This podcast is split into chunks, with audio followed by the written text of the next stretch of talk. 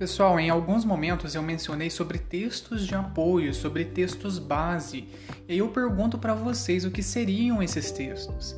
Quando a gente pega a prova do Enem e vai olhar o tema da redação, geralmente nós temos textos de apoio, textos base, que nos dará um norte, nos induzirá ao pensamento quanto ao que a gente deve escrever na redação. Por um exemplo, nós temos textos escritos, nós podemos ter imagens, gráficos, dados com relação àquela temática, ou algum, alguma pesquisa, desculpe, com relação àquele tema.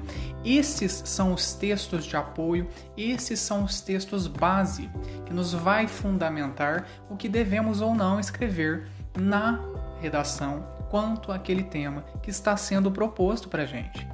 Eu trouxe esse áudio para exemplificar, para tentar esclarecer, porque às vezes eu posso falar lá sobre os textos de apoio, textos base, do pressuposto que vocês já sabem o que é e têm entendimento da funcionalidade dele. Mas às vezes pode ser que não, alguém tenha uma noção, mas não saiba concretamente o que seja.